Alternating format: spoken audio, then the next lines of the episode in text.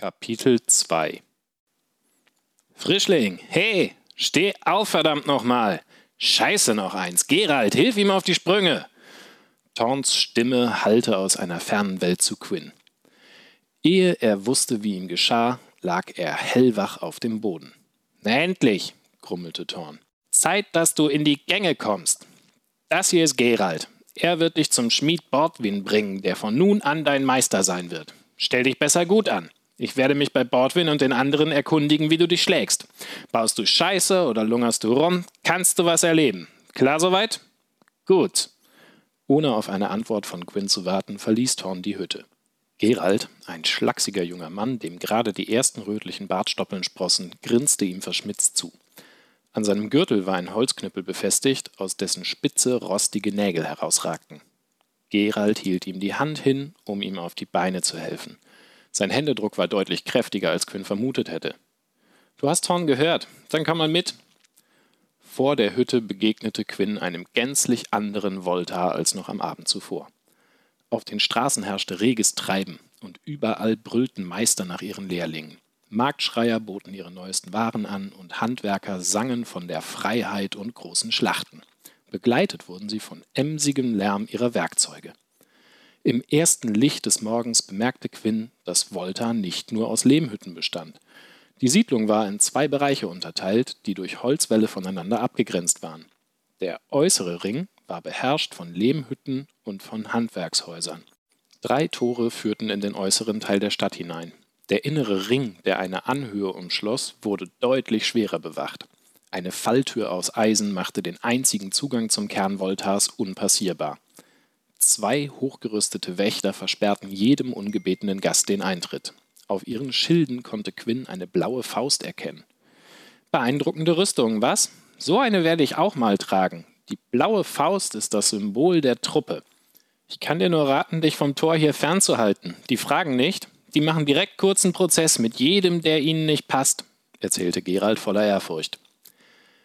Sie drängten sich durch die Menschenmengen hindurch. Abschätzige Blicke und mürrisches Gebrabbel folgten Quinn.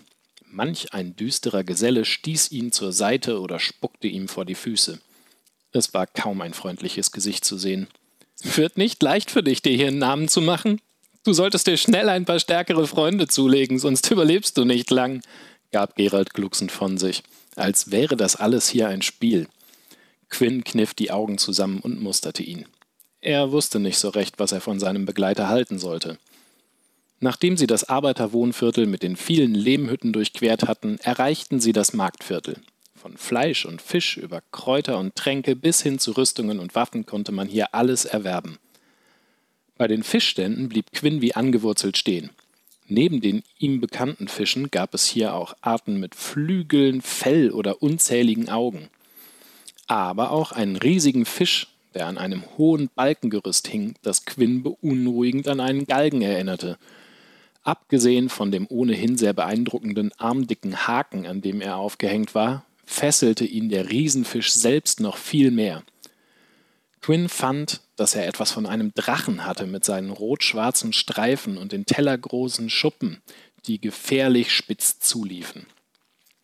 Seine Augen waren groß wie Schießscharten und seine Zähne lang wie Einhandschwerter, aus seinem Maul hing eine schlangenartige Zunge, die an der Spitze gespalten war und von der Blut tropfte.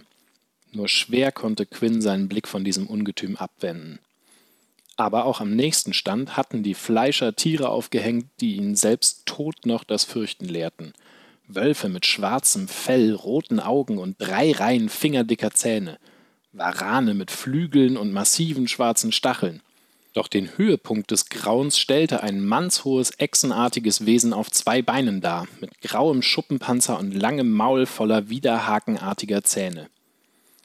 Das ist ein Läufer. Wenn du so einen siehst, wird es wohl das letzte sein, was du gesehen hast. Die Scheißviecher haben uns nicht nur einmal das Leben zur Hölle gemacht. Aber immer wieder schaffen es ein paar verrückte Jäger, so ein Biest in einen Hinterhalt zu locken und zu töten. Ich habe es noch nie erlebt, dass dabei nicht mindestens ein Jäger selbst gestorben ist. Es gibt kein besseres Fleisch, kannst du mir glauben. Soll sogar das Durchhaltevermögen eines Mannes besonders erhöhen, wenn du verstehst, was ich meine, sagte Gerald mit unanständigem Grinsen. Aber was bringt das schon, wenn es für unser eins gar keine Weiber gibt? Da lohnt es sich wegen dem Panzer der Läufer doch mehr. Der wird von den besten Schmieden zu einer Rüstung verarbeitet. Ich durfte schon einmal so eine Rüstung sehen. Das war ein Ding, sage ich dir. Irgendwann mal so eine Rüstung tragen. Dann könnte ich glücklich sterben. Los, komm schon. Wir haben nicht den ganzen Tag Zeit. Sie kamen an einem Kräuterstand vorbei, an dem Quinn ein Hauch von Rosmarin, Thymian und Myrrhe um die Nase wehte, aber auch Gerüche, die er überhaupt nicht zuordnen konnte. Ein besonders süßlicher Duft löste eine Welle an Glücksgefühlen bei ihm aus. Ein bitterer wiederum machte ihn furchtbar schläfrig. Der Verkäufer hinter dem Kräuterstand trug eine bodenlange rote Kutte und hatte einen vollen weißen Bart, in den verschiedene Edelsteine mit Runen eingeflochten waren. Der Geruch von frisch gebackenem Brot ließ seinen Magen so laut aufheulen, dass es selbst Gerald nicht länger überhören konnte. Oh, ganz vergessen, Gerald schnippte dem Bäcker einen kleinen bunten Stein zu, nahm sich ein kärgliches Stück Brot vom Vortag und gab es Quinn, der es mit einer so hastigen Gier verschlang, als hätte er noch nie etwas Besseres gegessen. Ein kurzes Hochgefühl ließ ihn für einen Moment vergessen, in welcher Hölle er sich befand. Die Stände mit den Waffen und Rüstungen waren von allen am unspektakulärsten. Die Lederharnische mit einfacher Eisenplatte oder Chitinpanzer sahen aus, als hätte man sie einem Pechvogel abgenommen. Die Schwerter waren verbeult und krumm, und die Schilde wurden sicher nicht zum ersten Mal verwendet. Gerald folgte seinem enttäuschten Blick. So habe ich beim ersten Mal auch geschaut. Da sieht man die beeindruckenden Rüstungen der Truppe und dann gibt's hier nur so einen Mist. Wer soll das tragen und ernst genommen werden? Aber die verkaufen hier nur die Waffen für die einfachen Bewohner von Volta. Die Truppe bekommt die feine Ware. Deshalb will ich auch endlich zur Truppe, erklärte Gerald fachkundig. Dein Meister Bordwin ist nur für die Ausrüstung des gemeinen Volks verantwortlich. Er richtet beschädigte Waffen wieder her und beult Rüstungen von Gefallenen aus, um sie hier zu verkaufen.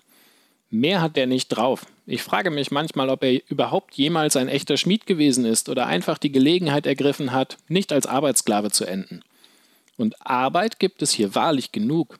In vielen Teilen Gorkas herrscht Krieg und täglich werden Waffen und Rüstungen von den Schlachtfeldern ins Lager gekarrt, damit ihr sie dann wieder in Schuss bringen könnt.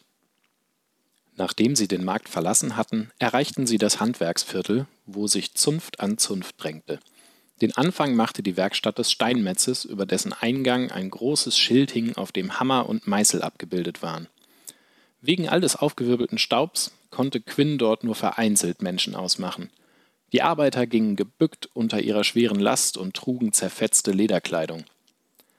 Weißer Staub klebte ihnen an den verschwitzten Körpern, so dass sie wie Geister aussahen. Die Schwerstarbeit war ihnen deutlich anzusehen, und immer wieder vernahm Quinn Schreie oder Zurechtweisungen. Du kannst von Glück reden, dass der Steinmetz Theobald im Moment genug Arbeitssklaven hat und du nur für Bordwin buckeln musst. Hier wird regelmäßig eine Reihe von Holzkisten rausgetragen, und so wie du aussiehst, würdest du keinen Mond überleben. Wieder huschte dieses hämische Grinsen über sein Gesicht, das ihn in Quinns Augen immer unausstehlicher machte. Solltest du allerdings auf Keilereien stehen, bist du dort genau richtig. Nach Arbeitsschluss werden hier im Schuppen hinter der Werkstatt immer wieder Faustkämpfe ausgetragen. Godric ist derzeit der Kämpfer. Keiner kann ihn schlagen. Ich habe noch nie so eine Bestie von einem Mann gesehen. Man sagt, er habe Hände aus Feuer. So viele Runen, wie er auf seinem Körper hat, würde ich das sogar glauben. Pass bloß auf, dass du dich von ihm fernhältst. Habe selten einen jähzornigeren Kerl gesehen. Den hätte die Truppe schon längst gehängt, wenn er nicht so viel Geld bei den Kämpfen einbringen würde. Vorbei an Böttcherei, Stellmacherei und Bognerei hielt Gerald schließlich an einer Köhlerei an. Grindel, ich will dir jemanden vorstellen, aus der Ferne vernahm Quinn Gezeter, das immer näher kam. Ein ungutes Gefühl breitete sich in seiner Brust aus. Quinns Überraschung ließ sich kaum verbergen, als Grindel erschien. Ein kleiner Mann, der mindestens hundert Jahre alt sein musste, oder noch mehr. Die Haut in seinem tief zerfurchten Gesicht hing ihm von den Wangen. In der Hand hielt er einen Stock, mit dem er bei jedem Satz wild um sich fuchtelte. Was gabst du so, Bengel? Noch nie einen alten Sack wie mich gesehen, was? Wart nur, bis ich dir zeige, wie ich mit dem Stock umgehen kann. Quinn wich einen Schritt zurück. Gerald konnte sich vor Lachen kaum halten. Lass gut sein, Grindel. Der Kleine ist der Frischling. Er arbeitet ab jetzt für Bordwin. Nur, dass du Bescheid weißt, wenn er mal für ein paar Aufgaben zu dir rübergeschickt wird. Der Greis musterte Quinn griesgrämig und ließ nur ein Hmpf hören, bevor er sich umdrehte und ging. Grindel ist ein verbitterter alter Mann, aber nun mal der Einzige, der die Stadt mit Kohle versorgt. Deshalb sind wir auf ihn angewiesen. Also schluck deine Bemerkungen runter und benimm dich besser, wenn du nicht doch noch zu Theobald strafversetzt werden willst. Zu guter Letzt erreichten sie eine kleine Schmiede, an deren Vorderseite ein großes Schild hing, auf dem Hammer und Amboss zu sehen waren. Darf ich vorstellen? Deine neue Arbeitsstelle. Gerald deutete auf einen hölzernen Unterstand. Während in einem großen Schmiedeofen ein Drachenfeuer glühte, bearbeitete ein kahlköpfiger Hühne an einem Amboss ein krummes Schwert mit dem Hammer. Mehr als eine Flickenhose und einen Lederschurz trug er nicht. Sein verrußtes Gesicht war von einer auffälligen Narbe und Bartstoppeln gezeichnet. Hinter ihm an der Wand konnte Quinn allerlei Werkzeuge sowie Waffen ausmachen. Tag, Bordwin, ich bringe dir den Frischling, rief Gerald und wendete sich zu Quinn um. Ich muss jetzt weiter, habe noch einen wichtigen Auftrag für die Truppe zu erledigen. Man sieht sich. Und noch bevor Quinn irgendetwas erwidern konnte, war Gerald verschwunden. Thorn hat mir erzählt, dass du nicht gerade vor Kraft strotzt. Bordwin musterte ihn abschätzig. Aber was im Namen der Götter soll ich denn mit so einem Hering wie dir anfangen? Keine Angst, wir werden schon dafür sorgen, dass sich das ändert. Sein Gesichtsausdruck wirkte zwar streng, aber nicht bösartig, fand Quinn. Hey Olaf, komm her. Das ist dein neuer Helfer. Zeig ihm alles. Vielleicht läuft der Laden ja endlich mal besser, wenn ich nicht länger nur auf dich tunig gut angewiesen bin. Und jetzt los, an die Arbeit. Olaf, ein muskulöser junger Kerl mit kurzen blonden Haaren und Bartflaum unter der Nase, musterte Quinn mit feindseligem Blick. Was stehst du hier so dumm rum? Du hast Bordwin gehört. Du kannst gleich zu Grindel Kohle zum Befeuern des Ofens abholen. Nimm das bockige Drecksvieh mit.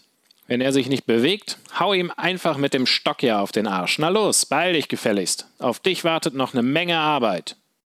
Noch einer dieser Menschen, die ihn nicht hier haben wollten, fuhr es Quinn durch den Kopf. Er hatte einen kleinen Funken Hoffnung gehegt, dass er in Olaf vielleicht jemanden finden würde, mit dem er reden konnte. Aber daraus würde wohl nichts werden. Quinn fühlte sich wie der letzte Abschaum. Sein Schädel dröhnte und er hätte schreien können vor Angst, Sorge und Wut. Mit einem Esel im Schlepptau riss ihn Olaf aus seinem Trübsinn. Hier, damit du nicht rumläufst wie ein Bettler. Mit den Fetzen verletzt du dich bei der Arbeit nur. Olaf warf ihm ein Bündel vor die Füße. Ein ausgeblichenes braunes Hemd, eine abgewetzte grüne Leinenhose und ein paar abgelaufene Stiefel. Quinn war wohl nicht der Erste, der diese Kleidung trug. Aber das war ihm egal. Hauptsache, er konnte aus seinen Lumpen raus und diesen widerlichen Gestank nach Blut und Moder hinter sich lassen. Als er versuchte, den Esel aufzuzäumen und ihm die Körbe anzulegen, konnte man nicht sagen, wer ratloser war, Quinn oder der Esel. Eine gefühlte Ewigkeit und eine abfällige Bemerkung Olafs später war er endlich bereit loszuziehen. Anfangs trottete der Esel ohne weitere Probleme hinter ihm her, doch je näher sie Grindel kamen, desto störrischer wurde er. Kurz vor dem Eingang zur Köhlerei wollte er sich kein Stück mehr weiter bewegen. Komm schon, du stures Ding, Mach du mir nicht auch noch Schwierigkeiten. Genauso gut hätte Quinn auch mit einer Wand sprechen können. Der Esel schaute ihn unbeeindruckt an und schnaubte. Bring mich doch nicht dazu, den Stock zu benutzen. Auf jetzt! ächzte er und zog so stark er nur konnte. Der Esel scharrte mit dem Vorderhuf. Offenbar hatte er keine allzu große Lust, bei Grindel vorbeizuschauen. Der konnte es ihm auch verübeln. Quinn zog und zerrte am Strick, bis ihm der Schweiß auf die Stirn trat. Irgendwann wusste er sich nicht mehr anders zu helfen und klopfte den Stock leicht auf das Hinterteil des Esels. Zur Antwort wischte ihm das Tier seinen Schwanz ins Gesicht, als würde es eine lästige Fliege vertreiben wollen. Die ersten Handwerker waren stehen geblieben, um das Schauspiel zu beobachten, zu lachen und zu scherzen. Aus Wut und Verzweiflung warf Quinn seinen Stock zu Boden. Der Esel aus seiner Starre erwacht, versuchte sich in seiner Furcht so schnell wie möglich in Sicherheit zu bringen. Unter lautem Ian preschte er los, direkt in das Holzlager Grindels hinein. Was Quinn bei all dem Frust nicht bemerkt hatte, war, dass sich ein Zipfel seines Hemdes an einem Korb verfangen hatte. Mit einem harten Ruck riss es ihn von den Füßen hinter dem Esel her. Unzählige Holzstapel waren gefallen, bis sich einer der Köhler dem wild gewordenen Tier todesmutig in den Weg stellte und es zum Stehen brachte. Bevor Quinn auch nur sein verheddertes Hemd befreien konnte, ließ Grindel ein Donnerwetter über ihm hereinbrechen, das nicht mehr aufhören wollte. Er verfluchte ihn, warf ihm Todeswünsche an den Kopf und schlug mit dem Stock auf ihn ein. Erst nachdem der Greis von ihm abgelassen hatte, traute sich Quinn überhaupt wieder den Blick zu heben. Was für ein Albtraum. Als wäre der Tag nicht schon schlimm genug gewesen, nun auch noch das. Hätte er sich gestern doch nur im Tümpel ertränkt. Räum gefälligst die Unordnung auf, die du angerichtet hast. Dann pack deine Kohle zusammen und verschwinde, du nichtsnutziger Tor. Und wenn dein Scheißviech noch einmal so durchdreht, verarbeite ich es zu gepökeltem Fleisch, verstanden? Du kannst froh sein, dass du für Bordwin arbeitest, sonst hättest du mich richtig kennengelernt. Jetzt spute dich, damit ich dein dämliches Gesicht nicht mehr länger ertragen muss. Quinn nickte beschämt, zog rasch wieder sein Hemd richtig an, oder besser gesagt das, was der Esel davon übrig gelassen hatte, und machte sich schleunigst daran aufzuräumen. Überall lag Holz, das gesammelt und gestapelt gehörte, und Werkzeuge, die an ihre Plätze zurückgebracht werden mussten. Von den Männern gedemütigt und bespuckt verließ er gegen Abend die Köhlerei. Der Esel lief nun in seliger Erwartung auf den heimischen Stall glücklich neben ihm her und freute sich lautstark über die Ankunft an der Schmiede. Während Olaf das Tier mit Heu und Wasser versorgte, musste Quinn die nächste Hasspredigt über sich ergehen lassen. Bordwind strich ihm seinen ersten Lohn und verprügelte ihn so heftig, dass Grindels Schläge dagegen wie ein sanftes Tätscheln wirkten. Morgen fängst du an, sobald der Hahn das zweite Mal gekräht hat. Und wenn du Taugenichts dir nochmal was zu Schulden kommen lassen solltest, verdammt, dann gnaden dir die Götter. Dann bekommst du richtig was zu spüren. Das schwöre ich bei der Truppe. Und jetzt mach, dass du fortkommst, du Dreckskerl. Mehr gebückt als aufrecht humpelte Quinn, begleitet von Gelächter und hämischem Rufen nach Hause. Der Vorfall schien sich herumgesprochen zu haben. Mit gesenktem Kopf ging er, so schnell es seine Schmerzen zuließen, zu seiner Hütte.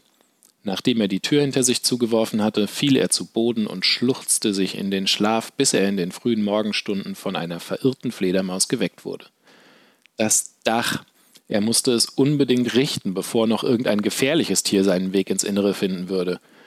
Wobei das vielleicht gar nicht so schlecht wäre. Quinn sehnte sich förmlich den Tod herbei. Dieses Gefängnis wünschte er nicht mal seinem schlimmsten Erzfeind. Wegen einer solchen Kleinigkeit war er hier gelandet mit Mördern, Dieben, Vergewaltigern und sonstigem Dreckspack. Wie sollte er das nur schaffen? Wozu sollte er überhaupt am Leben bleiben? Quinn war zu feige, sich das Leben zu nehmen, aber er war auch zu feige, sich zu wehren. Der erste Hahnenschrei riss ihn aus seinen dunklen Gedanken. Bei den Göttern, er durfte nicht zu spät kommen.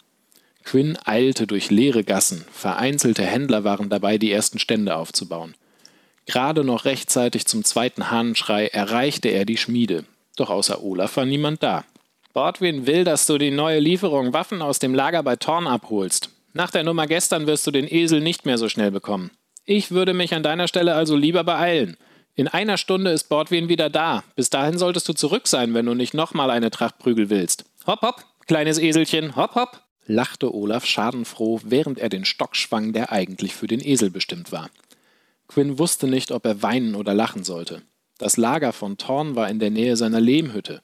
Wenn Bordwin ihn nicht mit voller Absicht in der Schmiede hatte antanzen lassen, um ihn dann wieder zurückzuschicken, wollte Quinn einen Läufer am Stück verschlingen. Das verächtliche Gelächter Olafs in den Ohren packte er die Körbe und rannte los. Zurück über die mittlerweile fast fertig errichteten Stände, vorbei an dem langsam munter werdenden Arbeiterhütten in Richtung Lager. Als er endlich ankam, fühlte er sich halbtot. Die Schmerzen vom Vortag trieben ihm die Tränen in die Augen. Sein Herz schlug ihm bis zum Hals. Schwer nach Luft ringend erbrach er Galle. Sein Magen schmerzte vor Hunger, seine Kehle brannte, doch es blieb keine Zeit, sich Gedanken zu machen. Alles, was zählte, war, die Waffen rechtzeitig bei Bordwin abzuladen. Dass Eisen schwer war, wusste Quinn. Aber das, was ihn nun erwartete, stellte alles in den Schatten. Mit schmerzverzerrtem Gesicht hiefte er die gebündelten Waffen aus dem Lager und ließ sie klirrend in die Körbe fallen. Er versuchte, die Körbe zu schultern, brach unter dem Gewicht der Waffen aber fast zusammen. Nur mit Mühe und Not schaffte es Quinn auf die Beine. Immer wieder stürzte er, bis ihm schon bald das Blut an den Schienenbeinen herunterlief. Doch er schleppte sich weiter und versuchte die Leute zu missachten, die ihn hämisch als Esel beschimpften und ihn baten, später noch bei ihnen vorbeizuschauen, um eine Lieferung für sie wegzubringen. Nachdem er endlich das Marktviertel hinter sich gelassen hatte, konnte er unscharf die Schmiede erkennen. Sein Blick wurde kleiner, die Ränder begannen bereits sich zu verdunkeln. Alles flimmerte. Die Stimmen und Geräusche in seinem Umfeld wurden dumpfer. Blut lief ihm aus den Striemen, die die Korbschnüre auf seinen Schultern hinterließen, den Rücken hinunter. Seine Lippen waren aufgesprungen, sein Kopf glühte und sein röchelnder Atem glich dem Grindels. Mit letzter Kraft schleppte sich Quinn zur Schmiede, vor deren Eingang er endgültig unter der Last zusammenbrach.